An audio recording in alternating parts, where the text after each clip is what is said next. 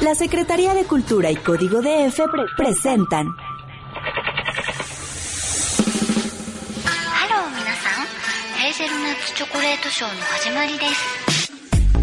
Kinoko Power. Distintos matices de la cultura japonesa. Literatura, cine, historia y temas de actualidad. Pero sobre todo, música. Mucha música.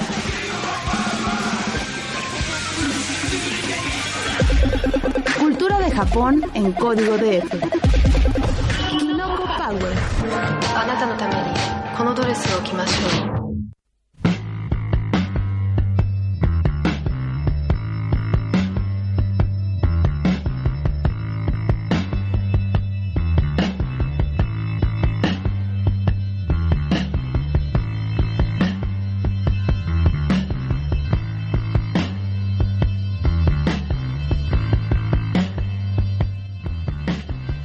Kinoko Power inicia. ¿Cómo están, desgraciados? No, la verdad es que no. Nosotros amamos mucho a nuestra audiencia, pero es que hoy hablaremos sobre la mafia japonesa. Y pues es mi voz de gangster. ¿Qué Sí, tal, no, eh? pero, pero aparte de Gangster, de acá de película de Juan Orola, amigo, así de... Sí, Gangster. Hostias, ¿qué os pasa, tío? Bueno, es que yo solo veo películas extranjeras. muy bien, muy bien, ¿no? Ya es muy mal gusto eso. ¿Cómo están? Muy buenas noches. Bienvenidos a una sesión poderosa del hongo. Otro lunes, Sí. pero no uno más, porque esta es la continuación, que en realidad es como cosas relacionadas al tema de Yakuza, que ya no pudimos abordar en el programa anterior y que las tendremos esta noche, pero no se preocupen si no escucharon el programa anterior, ahorita hacemos un resumen petit, un chisai resumi. ¿Cómo se dice resumen en japonés? Tú debes saber. Debo de saber, debería de saberlo, fíjate, pero A ver. ¿dónde están nuestros amigos en el chat para que nos ayuden? Pero eh, lo que sí te puedo asegurar que el chisai sí está bien dicho. Entonces, Ah, mira. Mi eh, japonés no está tan japonés no- no oxidado está tan como oxidado. pensé. Así es. Perfecto. Pues qué bueno que ya nos están acompañando. Espero que se estén conectando al chat. Y por supuesto, los invitamos a escuchar el programa anterior, Yakuza parte 1. Esta es la parte 2. Ujú. Y bueno, básicamente, ¿qué abordaremos? Pues vamos a estar hablando de los tatuajes en el mundo de Yakuza, en la mafia japonesa, del cine, que por supuesto es una mina ahí de, de grandes producciones, cosas que valen la pena eh, pues sacar a la luz. Y pues hay ciertas cosas ya más actuales, porque además es un tema que, bueno, está eh, muy, muy en, es un foco que siempre da de qué hablar. Por supuesto, incluso ahorita está involucrado el gobierno de Estados Unidos con algún personaje ahí muy particular de, de esta mafia, cómo están involucrados aquí, incluso en México. Cosas que ya no abordamos, ahorita las vamos a tener. Pero para que estén en, en el mood, vamos a empezar el programa con música. Pues como debe de ser, Saúl. ¿Con qué vamos a iniciar esta gangsteril noche? Gangsteril, pues mira, con una agrupación que poco les faltaba para para hacer, no sé, una pues eh, en cierta forma eran una especie de mm, no sé cómo llamarlos, pero vamos, era una agrupación que cuando en realidad se juntaban y estaban en un escenario atraían a digamos a la escoria de alguna forma Wow. De la sociedad japonesa, atraer a los motociclistas, que esto estamos hablando de los 70s, Ajá. a algunos integrantes, por ahí se hablaba de la mafia japonesa, incluso de los yakuza, eran grandes fans de esta agrupación. Órale. La agrupación en cuestión se llama Gedo, compuesta por Hideto Kano en la guitarra y vocales. Vamos a escucharlos y ahorita les contamos más de ellos porque esto que van a escuchar es de 1974, pero no van a dar crédito, ya verán por qué. Esto es Kinoko Power. Código de F.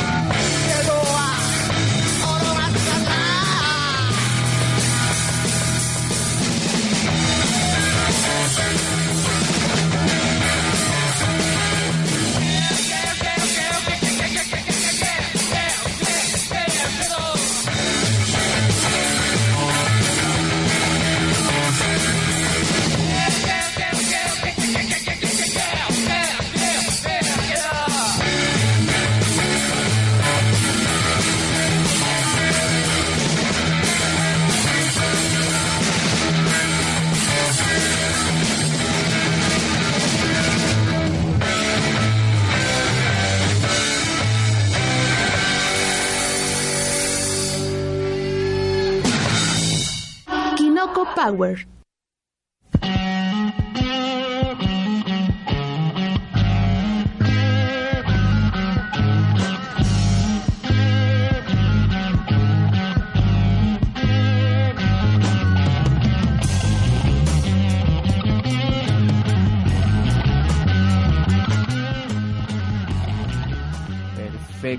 Qué poder. Esto es lo que me gusta para abrir un programa, porque por si se estaban durmiendo o decían, ay, qué flojera, esto los tuvo que haber despertado. Desde 1964, esta agrupación Guedo, bastante...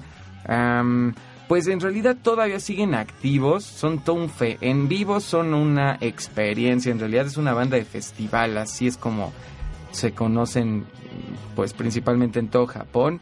Este LP, el original, su debut, aparece en el número 30 del famoso Jap Rock Sampler, en el top 50 de Julian Cope.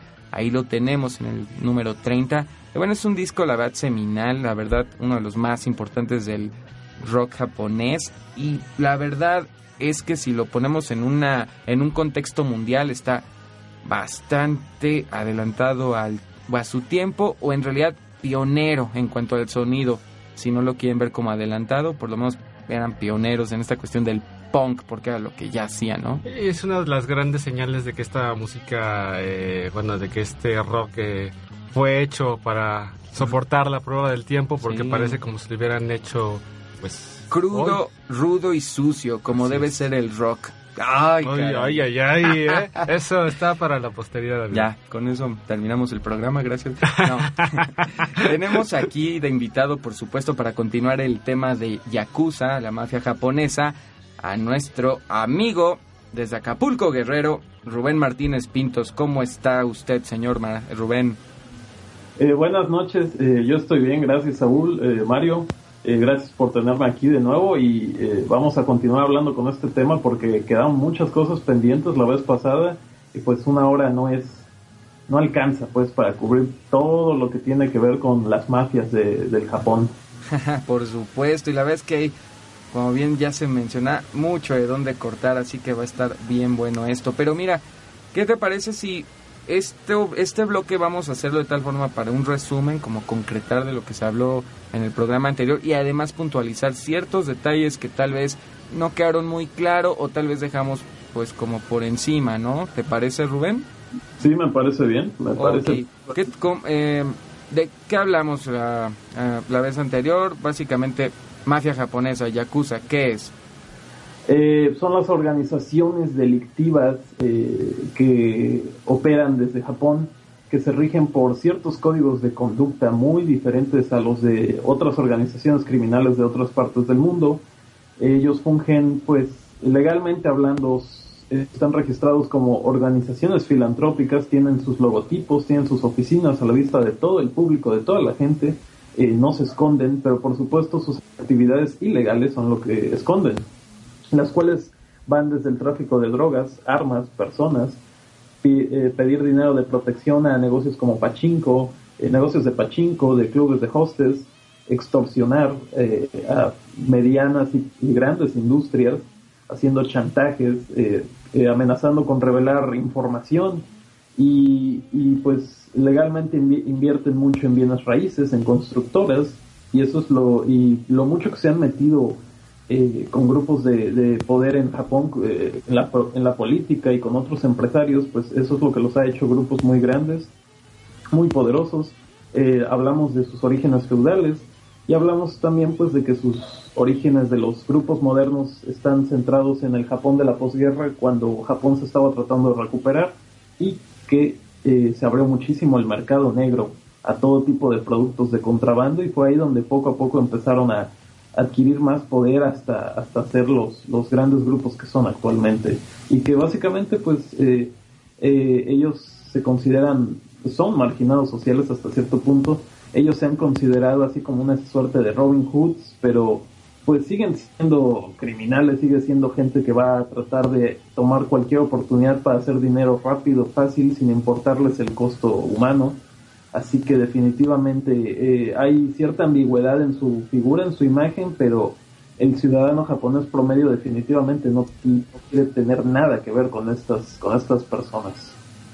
Muy bien, eso básicamente pues estuvimos tratando en el programa anterior, sin embargo creo que es importante también puntualizar que quizá no quedó tan claro el asunto de que bueno, estas organizaciones, esta eh, pues mafia que ahorita vamos a, también como aclarar muy bien el en, vamos el significado que puede tener esta palabra en Japón eh, en realidad lo que ellos hacen es que en el extranjero pues también mueven a mucha gente.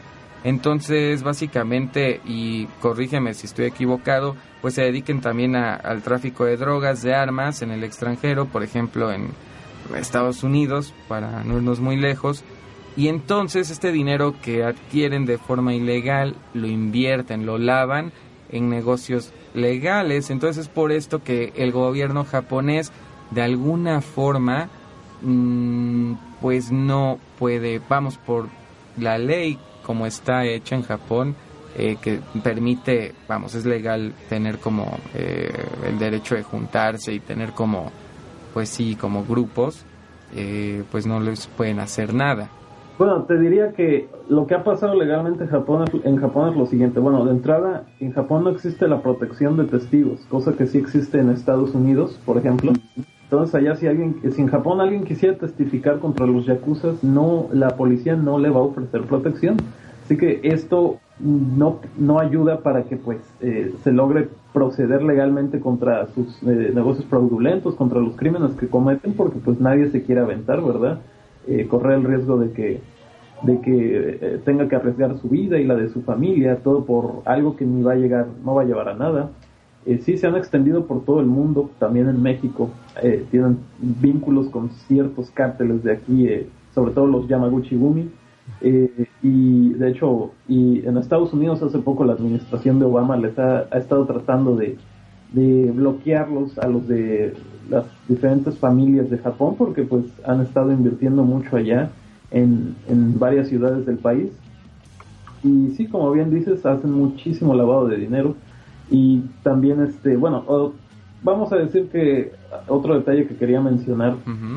Definitivamente los yakuza si bien pues no no estamos hablando pues de monjes de un convento personas están dispuestas a todo con tal de ganar dinero pero por lo general eh, tratan de respetar la vida cotidiana de los ciudadanos japoneses y es por eso que mientras ellos no se meten con la ciudadanía las autoridades no se meten mucho con ellos cada quien por su lado hay como una franja invisible que de vez en cuando cruzan definitivamente no solo cuando extorsionan, sino cuando hay guerras entre estos grupos, pues eh, hay ciudadanos que terminan pagando los platos rotos. Pero por lo general tratan de mantener largos periodos de paz, así que allá definitivamente no andan apareciendo cuerpos colgados o mutilados con cartulinas ni nada así. Eh, así que este, y de hecho lo curioso es que es tan raro que un yakuza utilice un arma de fuego por las leyes tan estrictas que hay en, en Japón que cuando las llegan a usar, luego incluso disparando a pocos metros de distancia, no le dan al blanco. Y este, por eso, y luego los preocupados son los vecinos. Allá sí que por eso muchos asesinatos de Yakuza son con cuchillos o, o, a- o envenenando al, al, al oponente. Vaya, eso ese es un buen dato, ¿no? Sí. Y bueno, nada más redondeando, digo, eh, ahorita... Y redondeando, ahorita, por cierto, eh, quedó como muy apresurado el asunto del esto del, Ah, ahorita lo podemos... del castigo, ¿no? Justamente todo este tipo, porque también alrededor del, de, de los yakuza se han establecido una serie, pues, de, de mitos en la cultura popular, probablemente la finalidad del, de este ritual de cortarse el dedo, el- la finalidad de los tatuajes y cosas por el estilo. Pero bueno, estas son cosas que abordaremos en el siguiente bloque si les parece y mientras tanto vamos a dejarlos con la siguiente canción que lleva por título... Ah, bueno, pues esto es una agrupación que, por supuesto, ya hacía falta tenerla por aquí. Esto es una agrupación llamada SATS, así como triste. Ajá. Y bueno, es una banda que se formó por ahí de 1999.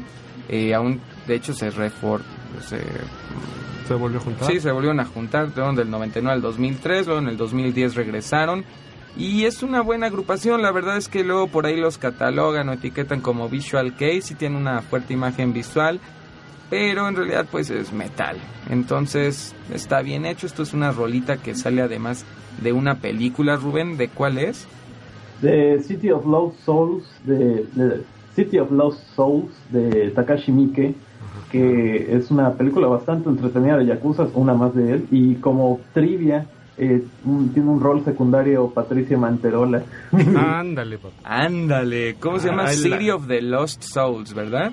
La ciudad de las almas perdidas. Y es Ahí está la, La, la primera recomendación de la noche para que vean a Patty Manterola. Mira, para ahorita la, la colección México-Japón vía cine de Yakuza. No, hombre, no, está. Perfecto, pues la rola se llama Finale. Finale. Sí, así le Así. pusieron. Y la agrupación es SATS. Esto es Kinoko Pawa. Código de F.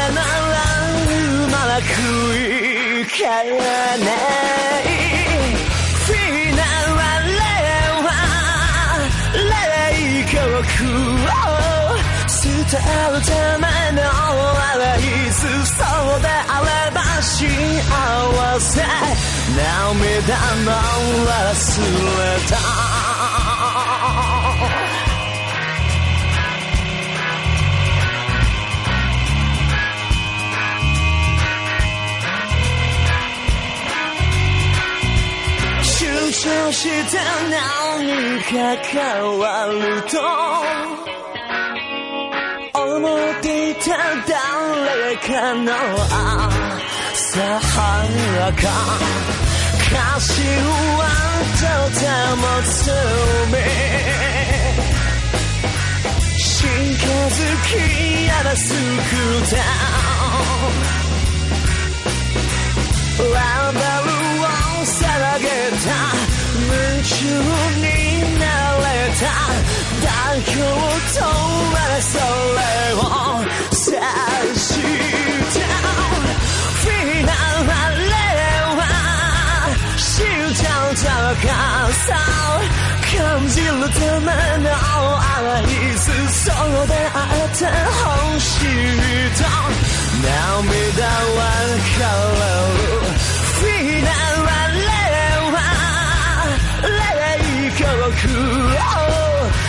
伝えるための合図そうであれば幸せ涙は忘れた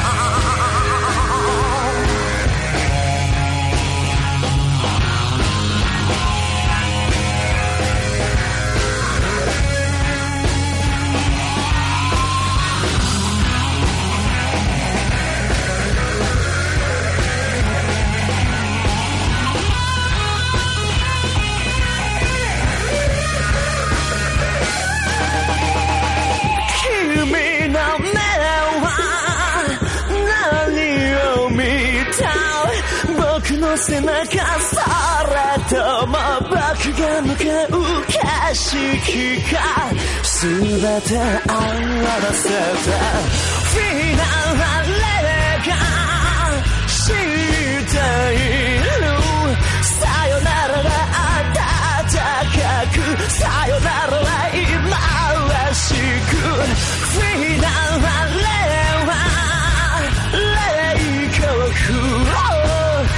とあるたまにできた幸せな不幸せ涙もらすれた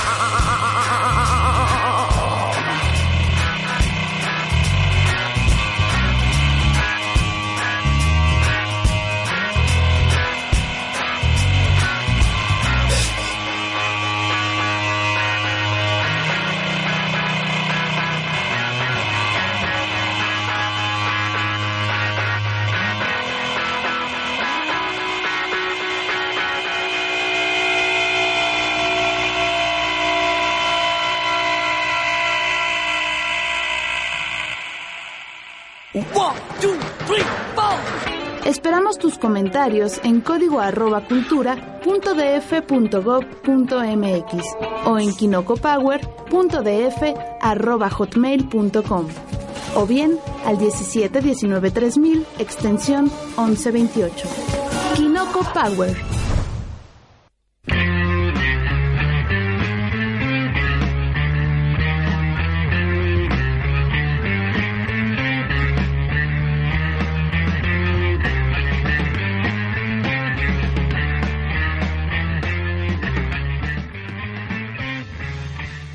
Perfectamente acabamos de escuchar a esta agrupación llamada SATS. Y esto es de 1900, no, perdón, esto ya es de el año 2000. Esto se llamó Finale. ¿Finale? Sí, es que en realidad no se escribe, no es final, es finale. Entonces, Final. final. Ah, pero... Habría que ver el catacana de eso. Finale. Eh, Esa, esa voz tan sexy que acaban ustedes de escuchar. Es mi conciencia. Tienes una No conciencia... sería sexy, Sexy. la verdad. Mira, y tu propia conciencia te lo acaba de decir, así que no, no creo. ¿Cómo estás, Mariana? Bienvenida. Gracias. Qué bueno que Una ya estás disculpa por por, aquí. llegar tarde. No, no, no. Ah, yo creo que Las todos- vicisitudes laborales a veces. Sí, ay.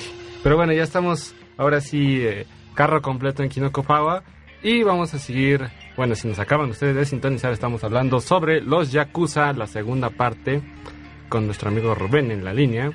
Y estábamos hablando justamente de esta cuestión acerca del Yubiwase. Bueno, Rubén.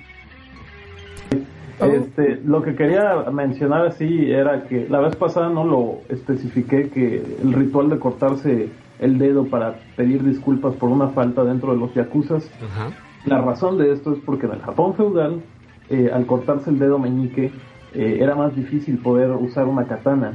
Por Y supuesto. mientras más iba perdiendo el, el uso del meñique, pues iba a ser más difícil para esa persona poder este, defenderse, vaya. Sí, por supuesto, digo. Todo, todo aquel que, por ejemplo, que practique kendo, lo primero que le dicen en sus clases es la fuerza se hace con el dedo meñique de la mano derecha. Entonces, digo, de la mano izquierda.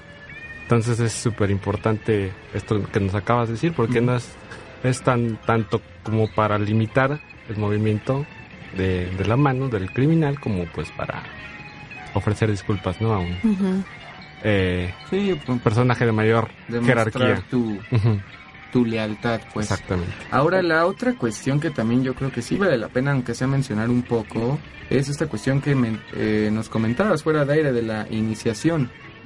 Claro, todos los miembros yakuzas de una familia, desde que empiezan, aun cuando, cuando están, este, que se les dice, eh, vaya, que, están iniciando en la organización, tienen que hacer una ceremonia donde van a beber sake con el oyabun, con el que va a ser como su padre adoptivo, y todos van a beberlo para eh, formar un vínculo.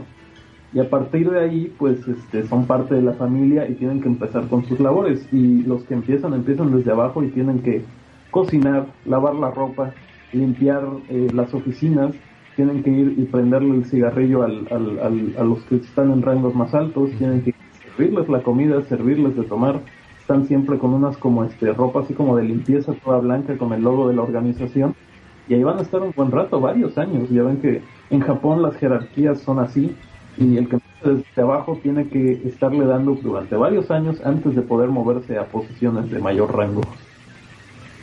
Ok, pues bueno, eso también es también algo que tenemos que puntualizar, que se nos pasó.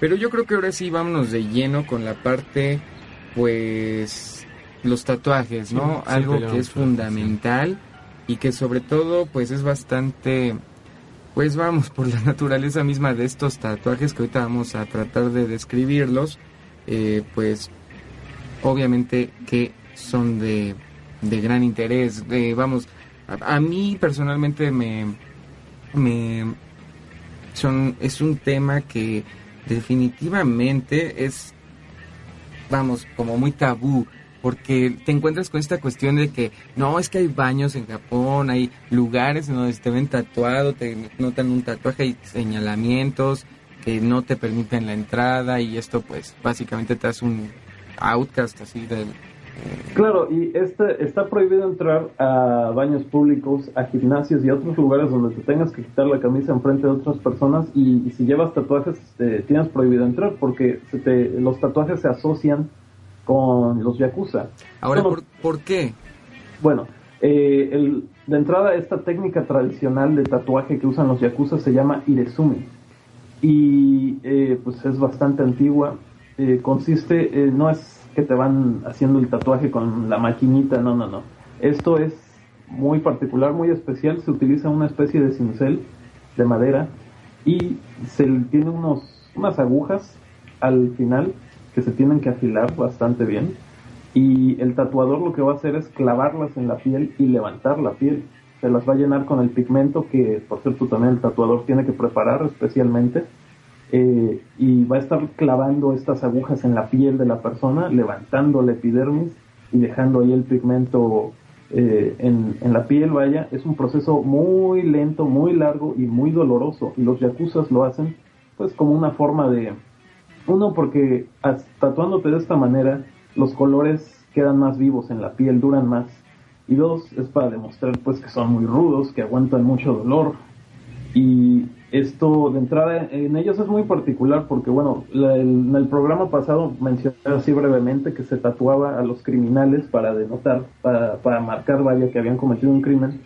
Y esto es también parte de cómo los yakuzas han tratado de tomar todos estos símbolos que los denotaban como marginados sociales, como parias, y tratar de cambiar el significado y hacerlo una cuestión de orgullo y no de vergüenza, así como la palabra yakuza, ¿no? que es la mano perdedora del juego de cartas. Y eh, se prohibió tatuar durante la era Meiji. Eh, actualmente es legal tatuarse, pero el japonés promedio se hace un tatuaje pequeño, así cosas tribales, ¿no? Muy- pero los yakuzas de entrada pues tienen que ir con su tatuador eh, eh, que sabe la técnica.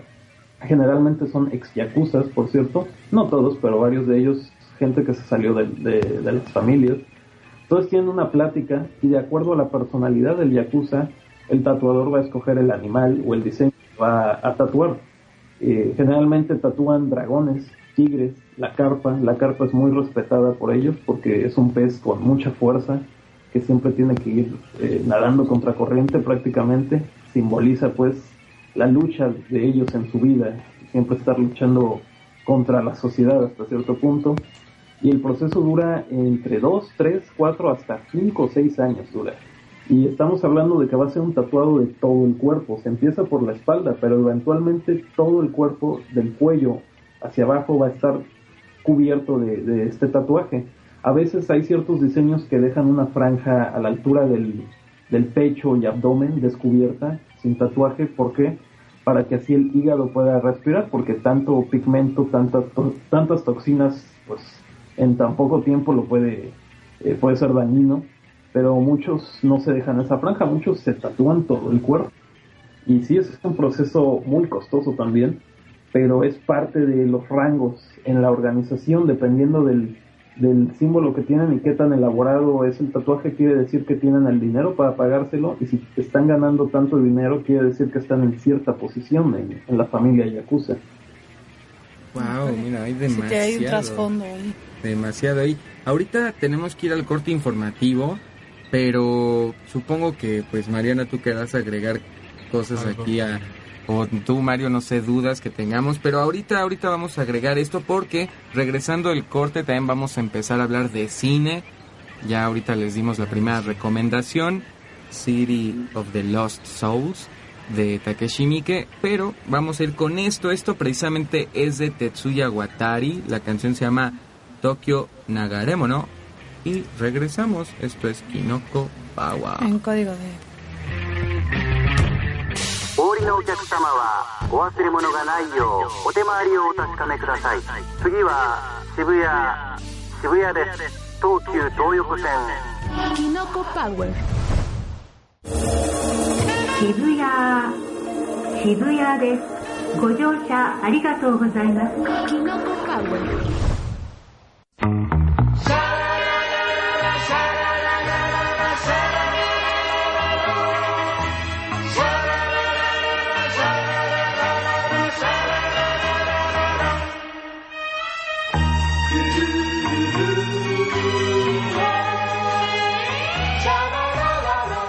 どこで生きても流れ物」「どうせさすらい一人にも。明日はどこやら風に聞け。かわいいあの子の胸に聞け。ああ東京流れ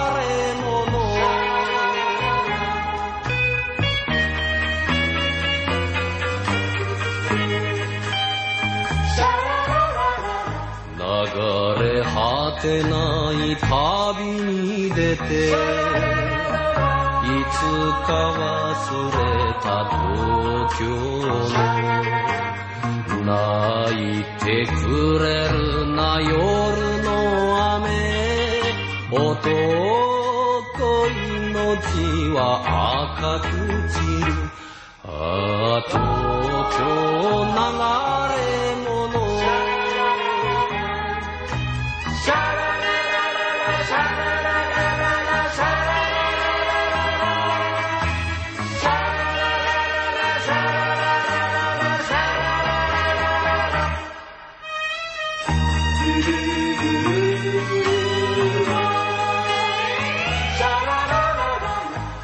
風は一人で吹いている月も一人で照っている。俺は一人で流れ物明日の墓場はわからない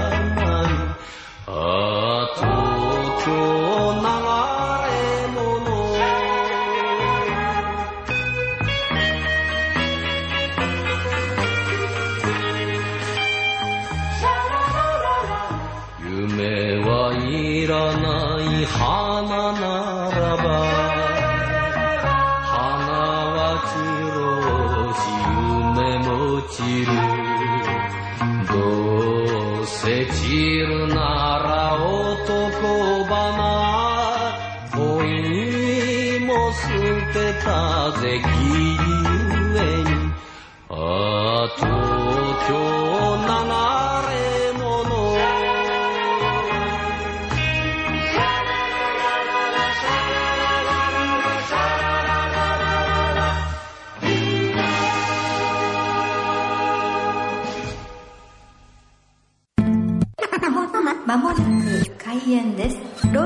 られるお客様は、ホースにお入りくださいませ。 Kinoko Power.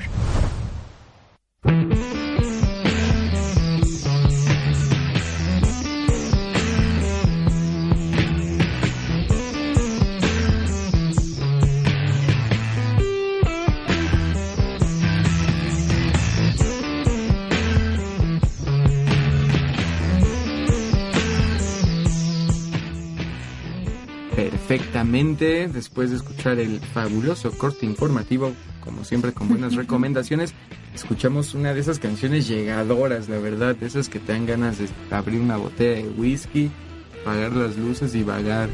Esto fue Tetsuya Watari con Tokyo Nagaremo, ¿no? Que tengo entendido es parte del soundtrack de esta misma película. Ahorita vamos a abordar esto con Rubén, pero les tenemos muy buenas recomendaciones, en realidad magníficas recomendaciones. Y vamos a empezar con esto. ¿Les gusta la danza? La danza buto. Bueno, el grupo, eh, este, el grupo de danza Dairaku Dakan va a estar en la sala Miguel Covarrubias, allá en el CCU, Centro Cultural Universitario de la UNAM.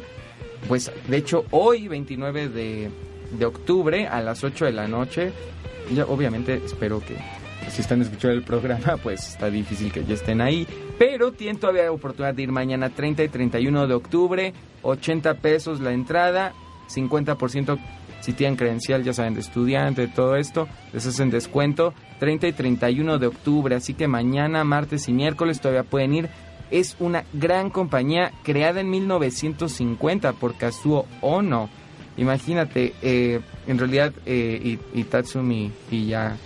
Eh, Kata, que son- Yakata. que fueron los dos fundadores de la danza. Imagínate, los fundadores de la danza buto, que se funda después en la época de la postguerra en Japón, eh, pues en realidad tenemos a grandes representantes, si no es que íconos de, vamos, aquí tienen todo tal cual como es, nada de cuestiones ya tropicalizadas, así que vayan, vale la pena.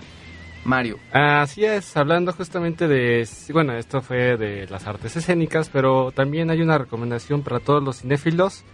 Eh, ya nos estábamos preguntando dónde quedaron los ciclos de cine que se exhibían en la Cineteca Nacional patrocinados por Fundación Japón.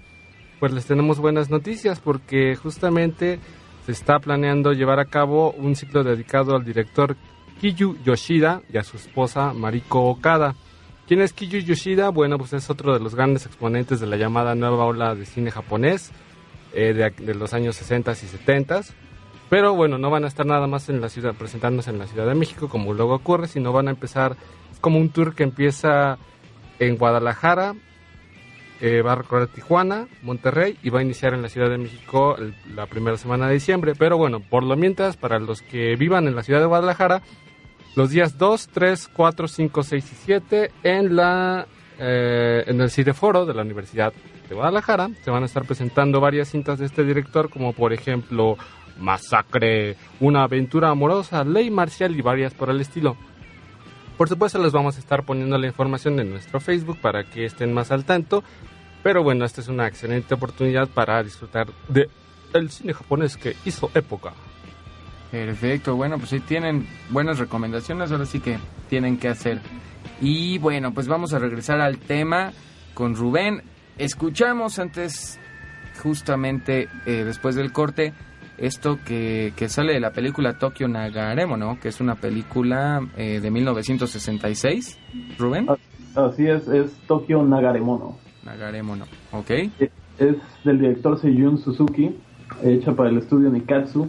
Y pues realmente el, el cine yakuza eh, se puede rastrear tal cual a, a esa época de los 50, 60, después de la Segunda Guerra Mundial. Y no es que no se haya hecho cine relacionado con yakuzas eh, antes de la Segunda Guerra Mundial, pero como ustedes sabrán, buena parte del pasado fílmico de Japón se perdió durante la guerra, durante los bombarderos. Mucho cine silente simplemente desapareció.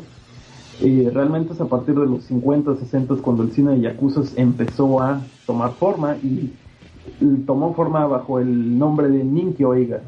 Ninkyo Eiga significa pues cintas caballerosas o de caballeros o se refiere a personajes que se rigen por ciertos códigos de conducta honorables y en este caso los yakuzas eran personajes que en estas películas como Tokyo Nagaremono de Seiyun Suzuki aparecían como personajes con moral, con ética, que por una u otra razón de la vida habían terminado eh, trabajando, siendo parte de una familia yakuza, pero realmente eran nobles de corazón y querían hacer lo correcto.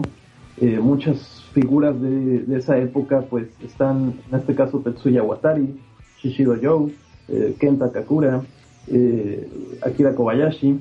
Varios de estos actores encarnaban el prototipo ¿no? del, del, masculino así eh, galán que, que siempre hacía lo correcto por su banda, por los demás, por los civiles. Y todo este cine fue muy popular en esa época de los 60 lo producía el estudio Nikatsu, el estudio Toei, el estudio Daiei. Fueron películas muy populares, pero pues eventualmente ah, era necesario darle un giro a ese tipo de cine, ¿verdad? No podía ser todo tan glamoroso, tan... y en los 70 surgió con eh, el director que así brevemente mencioné al final del programa pasado, Kinji Fukasaku, con sus cintas pues más... Eh, más ásperas, más menos glamorosas. Aquí sí los yakuza aparecían pues como lo que son, que son personas a las que no les puedes dar la espalda, que son personas que, que matan, que engañan, que hacen muchas cosas que definitivamente no los pone como los héroes que ellos quisieran eh, decir que son. Y sí, definitivamente. Y el señor Fukasaku dirigió películas importantísimas dentro de este tipo, de este nuevo cine yakuza como son eh, la franquicia, la saga de, eh, de Yakuza Papers, que son cinco cintas. También dirigió eh, Graveyard of Honor, que después Takashi Miike le haría un remake en el 2002. este tipo de cine se le, se le llama Jitsuroku Eiga. Y es cine basado mucho en historias reales del Japón de la posguerra, del Japón de los años 40, 50, después de la Segunda Guerra Mundial y fue muy popular, adquirió mucha popularidad en Japón y sin duda es, podemos decir que es el- los planos para el cine que vendría después, ya en los noventas con Takeshi Kitano, con Takashi Miike, también con Rokuro Mochizuki, que es un director también que muy importante de esta clase de cine de yakuzas que poco se menciona, que ya estos directores, Miike, Kitano, eh, Mochizuki, pues ya también eh, hicieron un cine de yakuzas pues un poco más introspectivo, eh, tratando de hacerlo ni, ahora sí que ni muy glamoroso, pero tampoco no necesariamente ponerlos como animales salvajes a los yakuzas. Este, seres humanos a fin de cuentas y la complejidad de, de la forma de vida que llevan en estas bandas pues da para mucho tipo de historias, historias de drama humano, historias donde se exploran muchas facetas de, de la personalidad de, de estos, de estas personas, de estos eh, miembros de los eh, Yakuzas. eh, ahora sí que es lo que fueron de los noventas para acá, estos directores eh, acapararon muy bien el género, han hecho cintas muy variadas dentro de este, sobre todo Takashi Miike, eh, fácilmente habrá dirigido Takashi Miike más de una docena de películas de Yakuzas, con actores como Riki Takeuchi y Así que este realmente el cine de Yakuzas hay, hay de varios colores y sabores y depende de lo que uno quiera ver, el tipo de historia que uno quiera ver, hay, hay para todos gustos. Oye, estaría padre, pues en realidad, ah, no sé, em, ¿qué cuestiones o en común podemos encontrar en el cine de Yakuza? Porque también está como este subgénero, ¿no? Que mencionábamos hace un poco fuera del aire, además del Pinku Ega. Del Pinky Violence. Pa- Pinky Violence, exactamente. Eh, pero, pues vámonos con una canción y ahorita vamos a, a recomendar ya cintas en concreto. Yo creo que estaría padre, ahorita que nos mencionaste Sí. esto de las distintas épocas y facetas del cine de Yakuza, pues claro, recomendarles cintas tal vez que tienen que ver, eh, que no pueden dejar pasar. ¿Te agrada eso, Rubén? Sí, me parece perfecto. Perfecto, así que ve preparando la lista porque apúntenle. Y ustedes. sí. Lápiz. Oye, pues vámonos, hace mucho que no tenemos un cover o al menos algunos Oye, programas. de veras, sí es cierto. ¿Dónde quedó esa sección? Sí, hoy no trajimos el, co- el fondito que usamos de Koba Daisuki. Uh. Koba Daisuki, pero bueno. Vamos a escuchar el tema El Padrino. Supongo que les suena el tema del Padrino, ¿no? Claro. Ahora, ¿lo han escuchado en versión vocal? La he escuchado versión claxon. No, pero eso es como. Casi casi de reversa, de ta ta ta ta ta, ta. No. Oye, debería haber cumbia de eso. En fin. No, no les des ideas, no les des ideas. Esto es de Minako Honda. Es el tema del padrino, de Godfather. Y en realidad en japonés le agregaron esto de Aino Them, Aino Thema. En fin, tiene unos arreglos impresionantes. La verdad es que está difícil. En la escapar a la Tokyo Escapar a la orquesta tiene otra versión. Este Tak Matsumoto, este mega guitarrista, también tiene otra versión. Pero esta está como bastante Ad hoc. inusual. Ok. Vamos Vámonos a con esto. Y regresamos. Kinoko Power. En código de.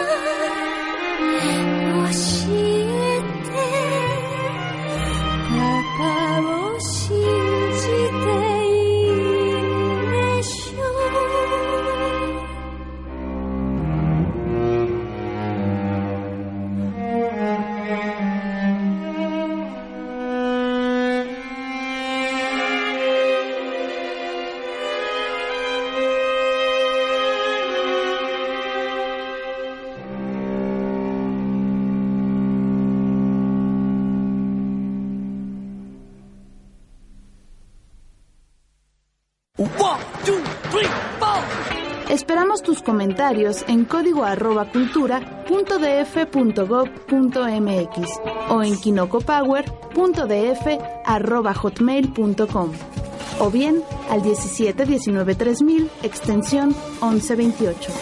Kinoko Power.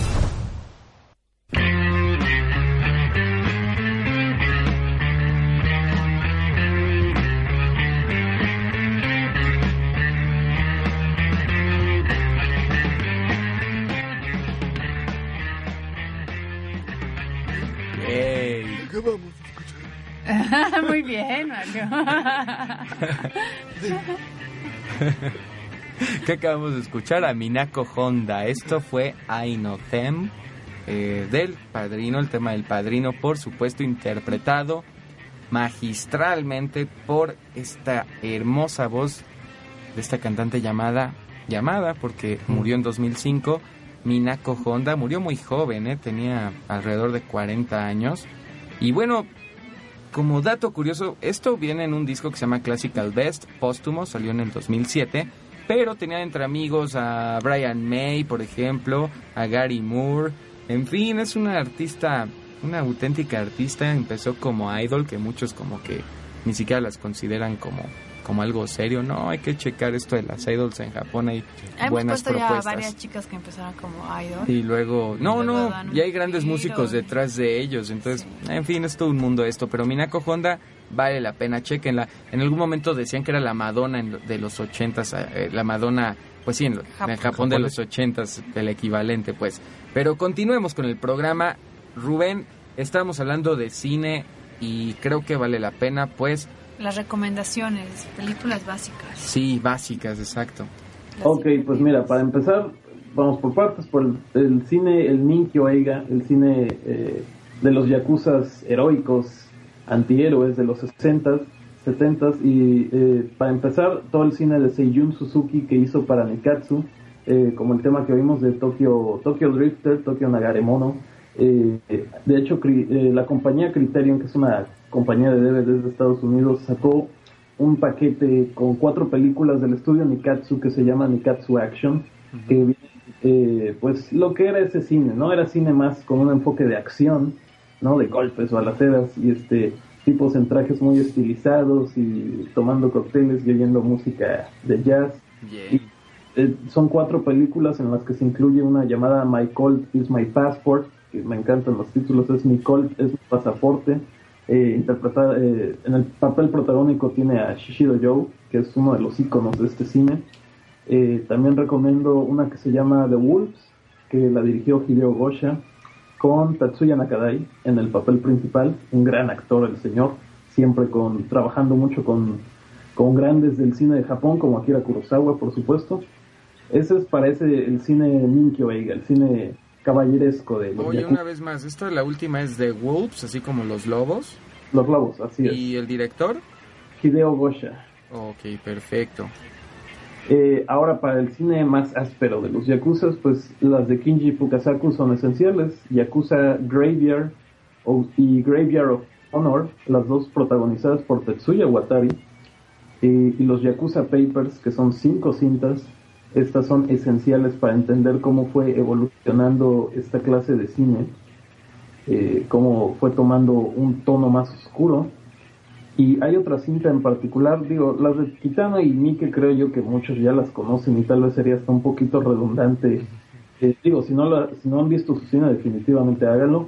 Hay otras dos cintas en particular ya más centrados a nuestra época que creo yo son esenciales. Una es Onibi, que es de Rokuro Mochizuki, que es una cinta pues, más, más introspectiva sobre yakuzas. Eh, y la otra es Nimbo no Ona, que significa literalmente la mujer anti-extorsión de Yuso Itami.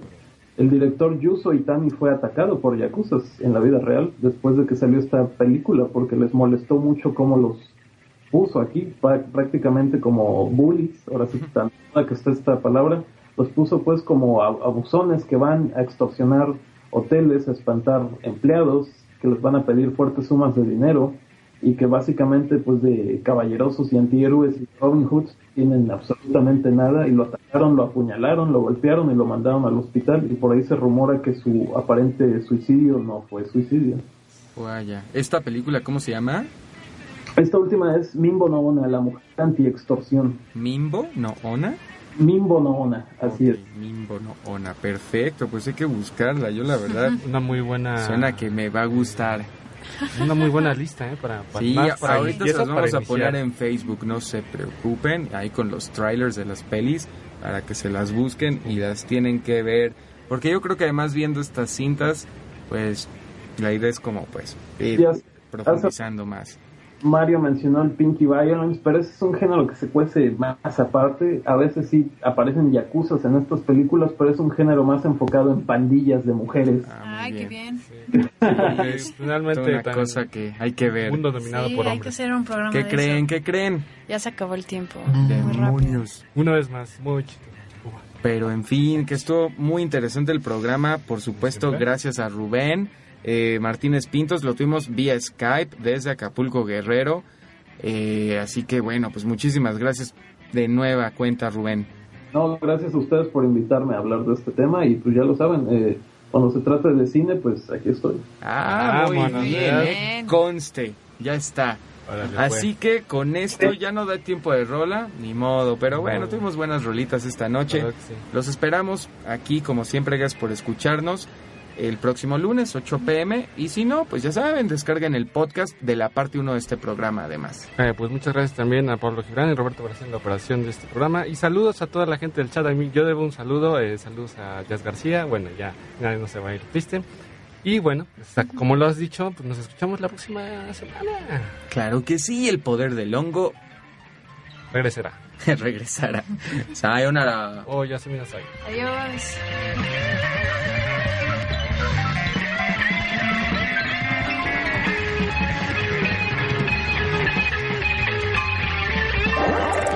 La Secretaría de Cultura y Código DF presentaron.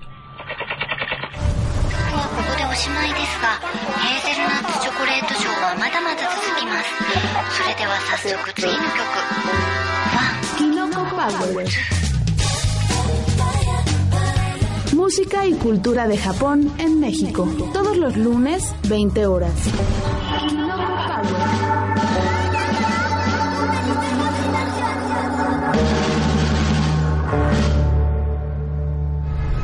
Ciudad de Vanguardia.